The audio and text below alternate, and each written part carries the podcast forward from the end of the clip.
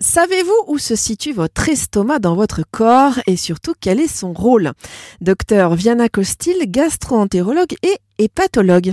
Docteur, euh, que traite un gastro-entérologue exactement? Un gastro-entérologue traite les maladies de l'appareil digestif, c'est-à-dire qui concernent le tube digestif, donc de l'œsophage, l'estomac, l'intestin grêle et le côlon, mais aussi les organes comme le pancréas, la vésicule, le foie et la région anale.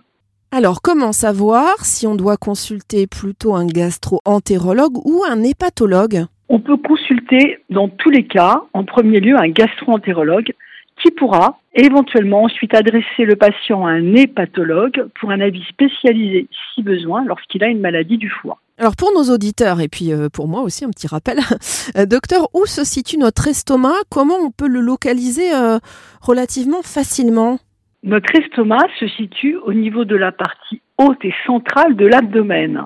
Il suffit de mettre sa main à cet endroit pour euh, pouvoir palper son estomac. D'où vient l'expression avoir l'estomac dans les talons? Autrement dit, avoir très faim. Eh bien, elle daterait du 19e siècle et pourrait signifier que lorsque l'on a très faim, on a l'impression que l'estomac descend en quelque sorte, alors que quand on a trop mangé, on a plutôt l'impression qu'il remonte pour venir comprimer le reste de l'abdomen. Mais tout ça n'est qu'une hypothèse.